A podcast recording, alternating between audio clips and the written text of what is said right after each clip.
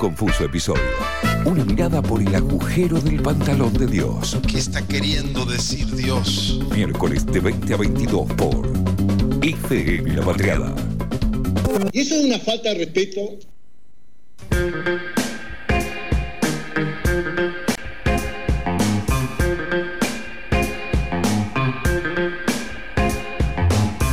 este confuso episodio, quizás uno de los más confusos que nos ha tocado, pero ya podríamos decir que a mitad del programa estamos instalados todos en los lugares, WhatsApp medio que funcionando o no, pero a esta hora ya lo saben, si nos vienen escuchando, abrimos el conversatorio de un confuso episodio y llamamos a alguien con quien tenemos ganas de conversar. A veces artistas, la semana pasada estuvimos hablando con Fernando Martín Peña y hoy, hoy con un escritor que yo directamente disfruto muchísimo de leer, así que seguramente también disfrutaremos mucho de conversar. Estamos en comunicación con Luis May. ¿Cómo estás, Luis? ¿Cómo va, Che? ¿Todo bien? Bien, bien. ¿Vos cómo estás tratando esta noche de, casi invierno? Eh, no, yo la verdad por suerte acepto las vicisitudes de cada estación. Bien. Eh, no, no, no me quejo el invierno, me quejo el verano. No me gusta nada igual. Eh, casi el resto del año al año lo paso horrible, le encuentro subterfugios, como por ejemplo ahora la mejor excusa para tomar licor, que lo que estoy haciendo. Ay, qué bien que estás, qué bien que estás. Acá, estamos desproporcionados de alcohol, no, estuvimos organizados hoy. Eh, pero una de las razones, quizá la excusa para, para hablar es tu último, tu último libro, Los acompañamientos. Eh, y me pasó algo leyendo este libro que es eh, conectarme mucho con lo que me generó Macumba, ¿no? Eh, y la noción que tenés de, el terror y lo siniestro. Pero para quien no lo sabe, siempre recurrís a los personajes de, los niños, de los jóvenes. Y a, mí me, tira preguntarte si es por eh, intentar eh, generar esa visión del niño, esa visión inocente, o por o, más por la conexión de la sensibilidad que puede tener el niño con algo que le da terror? No, es una, es una pluralidad de situaciones. Una es, eh, primero, no, no son inocentes de nada, son seres humanos, inocentes son las pobres plantas, no sé, cosas. Eh, después, por otro lado, me genera que no tengo ganas, muchas ganas de escribir de adultos más que para decir el desastre que están haciendo, ¿no? Claro. Eh, desde siempre, ¿no? O sea, yo vengo un mundo en el que es un, nunca va a estar más o menos eh, en orden para que la gente, bueno, básicamente que no, no se cometan delitos graves. Bueno, no, me voy a explayar sobre el, sobre las, las peripecias cotidianas de la raza, pero eh, digamos, sí me interesa la noción de, infante, ¿no? que desde su etimología ya te dice algo terrible, que significa el no hablante, el que no tiene voz, el que no puede decir lo que pasa ni lo que ni lo que siente, eh, y que por lo tanto si construye algo no será escuchado, no será tenido en cuenta.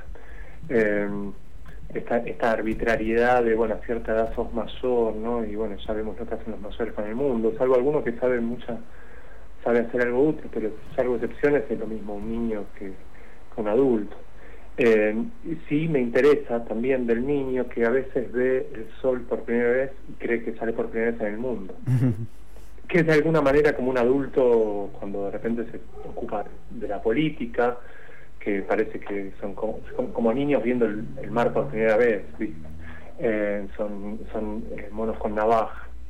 Eh, sí, esa capacidad de asombrarse también.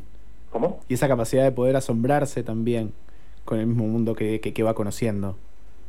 No, eso sí, la, la, capacidad de asombrarse del niño es algo que nos, nos cortan a, con, con hacha en cada año de nuestra vida hasta que después tenemos que recuperar la capacidad de asombrarnos. Eh, y es ahí donde tal vez en más grandes eh, la capacidad de asombrarnos puede asomar una cuota de cinismo que está buena, o de ironía tal vez en el menor de, los casos. Eh, y, bueno, lo que decían ustedes son rato, ¿no? Son de otra generación, ya no, escuchan a estos músicos ahora y no saben muy bien quién está tocando, quién, qué es de quién. Imagínense yo, ¿no? Que me quedé en Lito Nevia y Elvis Presley. Eh, pero igual yo ya vi pasar a estos raperos, en donde o traperos, como se llamen, y, y pasan de largo, la juntan con palo un rato y después viene la siguiente generación de tal o, de tal o cual cosa y a nadie le importa. ¿entendés? Eh, son eh, cortoplacistas y está bueno, qué sé yo, eh, funciona. No para mí, ¿no? Que, que ya estoy más para la música clásica que para investigar eso. En fin, no sé si eso responde o logré el objetivo de no responder a tu pregunta. No, creo que, al menos por mí creo, creo que la responde. Eh, pero, pero también me parece interesante eso, porque, eh, digamos, en, a- abriendo esta puerta que decimos de que puede ser los traperos o nada o una moda o, o una nue- nueva imagen que se va generando de, de un artista. Eh, ¿Lo ligás a, a la- juventud que se engancha con eso o lo ligás más como a una industria del arte, que, a, ese cortoplacismo que decís y que después termina desapareciendo? ¿Sentís que el arte ahora es, eh, de esa índole cortoplacista o, lo decís desde el punto de, esto, de la fama eh, y de juntarla con pala y después desaparecer? Bueno, sí, eso es arte también. Sí, sí, claro que es arte. Eh, me parece que después el, el arte que se sostiene, eh, igual de todos modos, es hasta peor que el, que el hecho comercial del arte de, de los traperos, por ejemplo. No sé, vamos a poner un ejemplo. ¿En ¿Dónde se exhibe el mejor cuadro de Picasso? En, bueno, en el lugar, en el museo de la gente que bombardeó igual la ciudad que él después retrató. Sí, sí, sí. Eh, después hay unos dueños del arte que, que, que deciden qué es el- qué- qué dura más años que lo otro, ¿no? Pero igual el arte no, no tiene por qué ser inmortal ni, ni eterno. La, la gran cantidad de las obras griegas se quemaron en, la, en el incendio de la Biblioteca de Alejandría.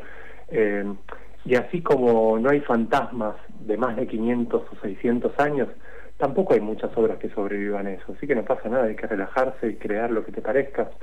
Eh, que después la mirada del otro eh, tiene que ser parte de, de un juego que se termina con, con la separación de, de los sentidos de, de esa apreciación. ¿no?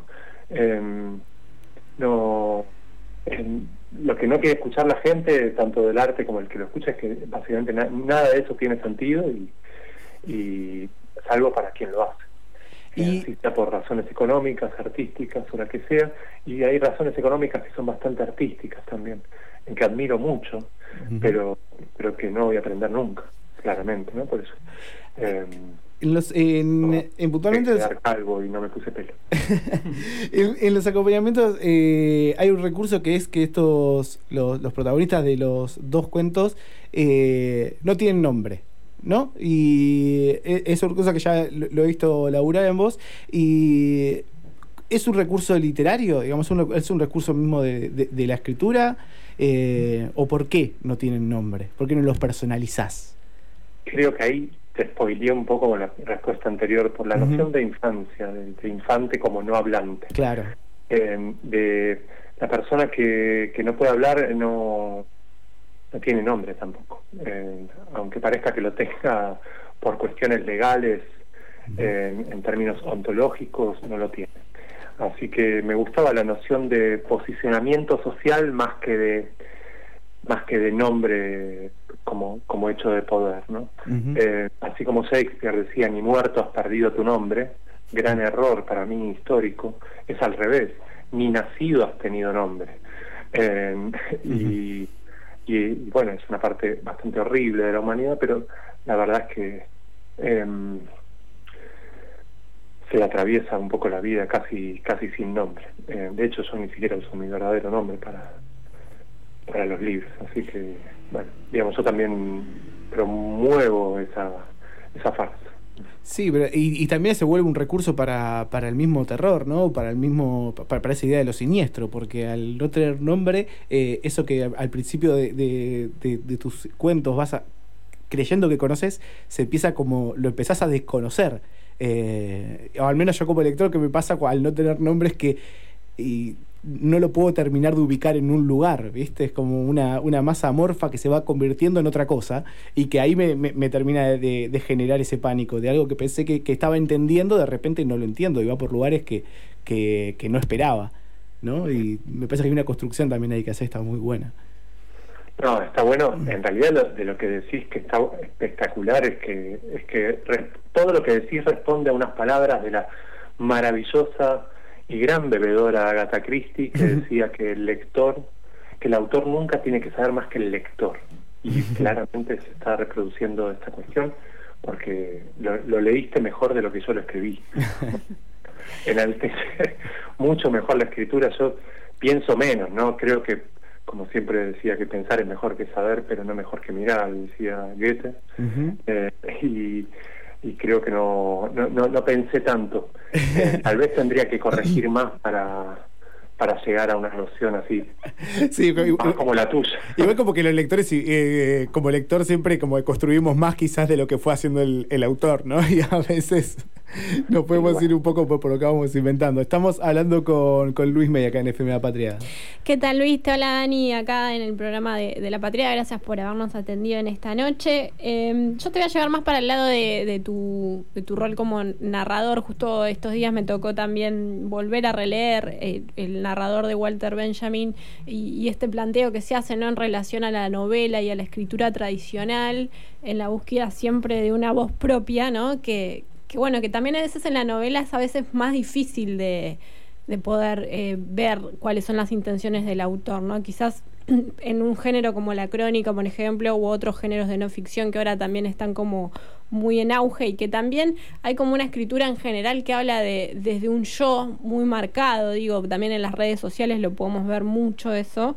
Este, mm, nada, me, me pareció interesante preguntarte, ¿no? ¿Cómo, ¿Cómo vos ves tu escritura, que obviamente está armando una historia y que relata, obviamente, eh, sucesos, ¿no? Y, que los armás eh, como uno piensa una novela, digo, ¿cómo, cómo ves que, que si, si es posible y, y cómo plasmas tu tu, digamos, tu postura como narrador, ¿no? Y si buscas dejar algún manifiesto en lo que escribís o lo vas descubriendo a partir de, lo que vas escribiendo.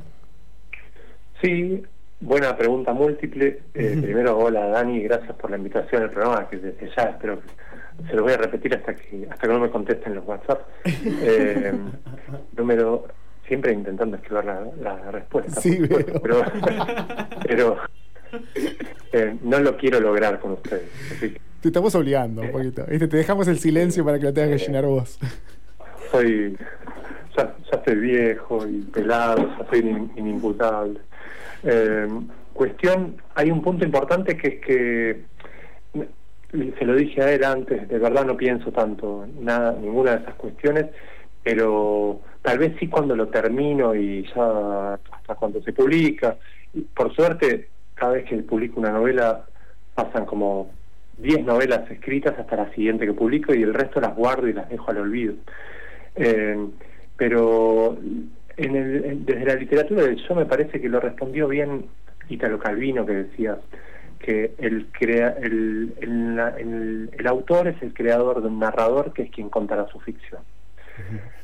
Lo que quería decir ahí, bueno, cada cual interpretar lo que le parezca, pero me parece que está bueno es que, que quien lee no crea que está hablando el yo del autor o de la autora, porque porque creo que está fallando la, la, ciencia de la lectura ahí, ¿no? O hay un deseo voceurista bastante oculto en esa persona que dice yo no leo literatura del yo. Porque, ¿qué sabe si eso es, si ese yo es el yo real de carne y hueso, ¿no? es totalmente eh, en realidad está denunciándose al espejo que, que tiene un problema, que tiene un problema, un deseo o un, o un, o un fetiche de voceurismo, ¿no? Eh, pero en realidad no, yo no tengo nada que ver con mis textos después, quien quiera que, vea lo que quiera.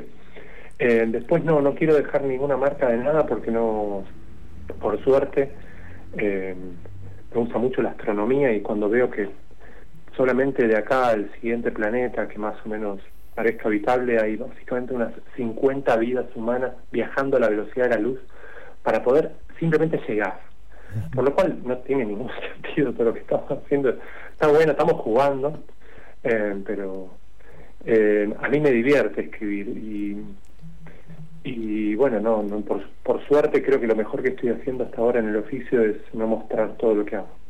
Eh, y algunas cosas hasta los otros días tiré acá enfrente en la Plaza de los Perros, hay un tacho, y tiré no sé, seis novelas que estaban, digamos, estaban en- mal, o sea, estaban, eran horribles y solamente tenía copia impresa y las tiré en una, en una caja eh, al tacho de basura.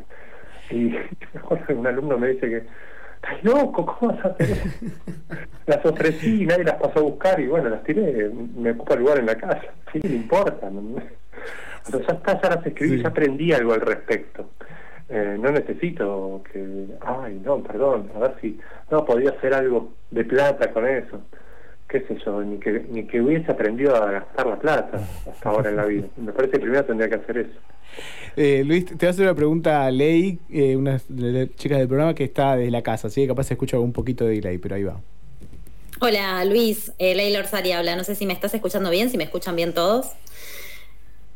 Eh, bueno, la, pregunta puntual, estuve chusmeando un poquito tu Instagram, sé que estás dando talleres de, escritura y demás, y, me frené un poco en, la cuestión de, los títulos, ¿no? De cómo titular una obra, quienes, quienes intentamos escribir, porque ni siquiera escribimos, es todo el tiempo un ensayo y error.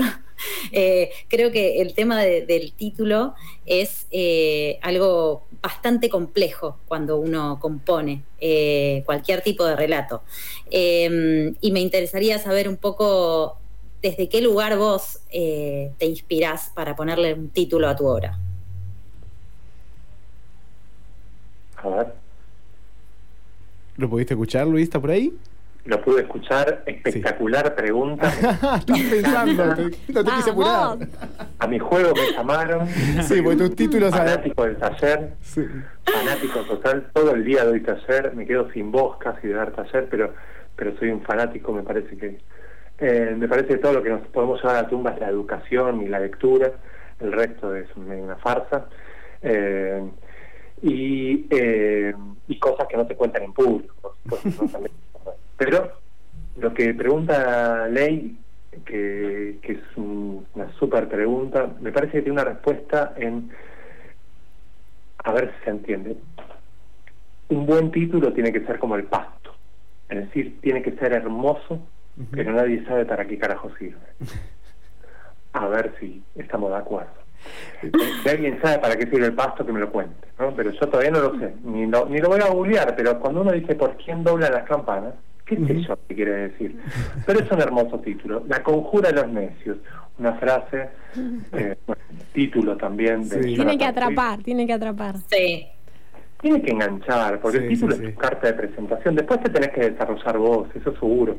Después te tiene que mantener el estilo, la a veces una primera página contundente, seguramente, salvo que seas un aristócrata o alguien que, que puede publicar cualquier cosa y se la leen porque tiene la prensa a favor.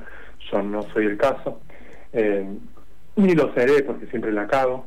Eh, pero eh, pero el título es una muy buena carta de, de presentación y tiene que ser el- tal vez uno de los pocos hechos poéticos contundentes de todo el, el objeto libro. Después, a lo largo del texto, una de las cosas que uno que, que se debe cuidar es el acto poético, precisamente porque a la poesía la tenemos que defender bastante y no abusar de ella en el texto. Como decía Simenón, un gran escritor belga, que para, para que el texto sea bueno hay que quitarle todo lo que parezca literatura. Y cuando se refería a eso quería decir, cuidemos a la poesía, que cualquiera agarra la palabra y la hace mierda en un texto, en una hoja, y, y hay que cuidarse de, la sen- de que la lectura pase por, atraviese en realidad la más hermosa sensación, que es que estés en un colectivo o en un subte, te pases de estación porque te absorbió tanto lo que estás leyendo que, bueno, te pasaste como vigente. Sí, Eh, es, es lo más, lo más. Estamos Sí. por, por cerrar la, la entrevista, Luis. Yo quería como venir también a tu faceta de librero, de, de nada, de esta parte también de vinculada a la, a la librería, ¿no? Como, como también has emprendido en parte de tu carrera y, y también llevaste un poco esa bandera. ¿Qué es lo que más se está leyendo en este, en esta pandemia? ¿Podés tirarnos algunos tips? ¿Podés decirnos más o menos por dónde va, digo, ese refugio que está eh, buscando la gente? Digo, ¿crees que hay algún tipo de consumo que va por, por sobre otro? Si hubo más aumento o no de, de- de lectura, ¿qué opinas al respecto? No, primero que ahora actualmente soy un ex librero porque ya ni siquiera formo parte de Suerte Maldita, pero soy tallerista todo el día y ya eso bastante me consume el día. Pero creo que la gente está consumiendo bastante más las recomendaciones, ya no de la crítica literaria, sino de la crítica de, de los bookstagrammers. Eh, y a los y a los bookstagrammers, que los quiero mucho en muchos casos, eh, también igual les dije mi, crítica con mucho cariño siempre, que es que salgan a las librerías a revolver, que busquen más, que no puede ser que sean los mismos 10 libros que recomienden todos, porque hay un montón dando vueltas. Entonces yo un poco me puse la camiseta de librero en, en las redes y empiezo un poquito a, a, a, contar lo que hay oculto, ¿no? Y hay, por ejemplo, dos libros que leí en este tiempo que, que me fascinaron. Uno es La vasectomía de Andrés Magnus, un delirio espectacular de 70 páginas que no tiene desperdicio, que te educa a muchos niveles, tanto para escribir como lector. Cada página es una obra maestra. Y un libro de cuentos que se llama El árbol de botellas de whisky. Eso de, de, una, de una chica que se llama, creo que es Caterina Ben, Bendixen, alemana, espectacular, está traducido acá y y nada, cada cuento es una, es una cachetada preciosa que te despierta y te hace querer leer de vuelta. Eh, yo, al menos, esquivando la pregunta de vuelta, recomiendo esos dos. Y después, bueno, los, los gran, las grandes recomendaciones son las que eh, las que ofrecen los Instagramers a los que les dan libros de regalo de las editoriales dominantes. Y entonces recomiendan eso para que les para que les sigan llegando libros. Y me quedo, me quedo sobre todo con esto, ¿no? De, de bueno, también por supuesto contexto de pandemia, pero volver a revolver eh, la falta de, de, eso, de, ir a una librería y empezar a revolver cosas para volver a encontrar, porque ahora, claro, todas las recomendaciones que nos van llegando son esto mismo que decís vos, alguien que va compartiendo en, en, Instagram, esa relación que tiene ahora la escritura con, con Instagram, eh, y la falta de, volver a, al cajón, ¿no? Al cajón, a los stands a encontrarse cosas, cosas nuevas o viejas, pero que no conocía simplemente. Sí, de hecho, los, libros que recomendé en estos tiempos, te juro que fui yo, con, de mi bolsillo los pagué. Sí, sí, no pedí ni descuento, nada, pero hoy se recomienda mucho el, bajo el sistema de, de, libros de regalo, ¿no? Eh, por lo cual hay, hay un dejo de corrupción cultural que es viejísimo. De hecho, la cultura es hiper mega corrupta, ¿no? O sea, por cinco pesos te bailan un malambo arriba de la mesa de cualquier cosa. Eh, y bueno, no, no, es un plan de vida, si tienen ese plan de vida para, para recibir libros gratis, está buenísimo. Los felicito, pero no, no voy a ir a seguir esa recomendación. Completamente. Eh, me Luis, gusta libros. Luis, te agradecemos un montón este momento con FM La Patriada. Pero por favor, un súper agradecido sobre verdad. Gracias. Gracias, ojalá volvamos a hablar pronto. Pasó Luis May, acá por FM La Patriada, por un confuso episodio.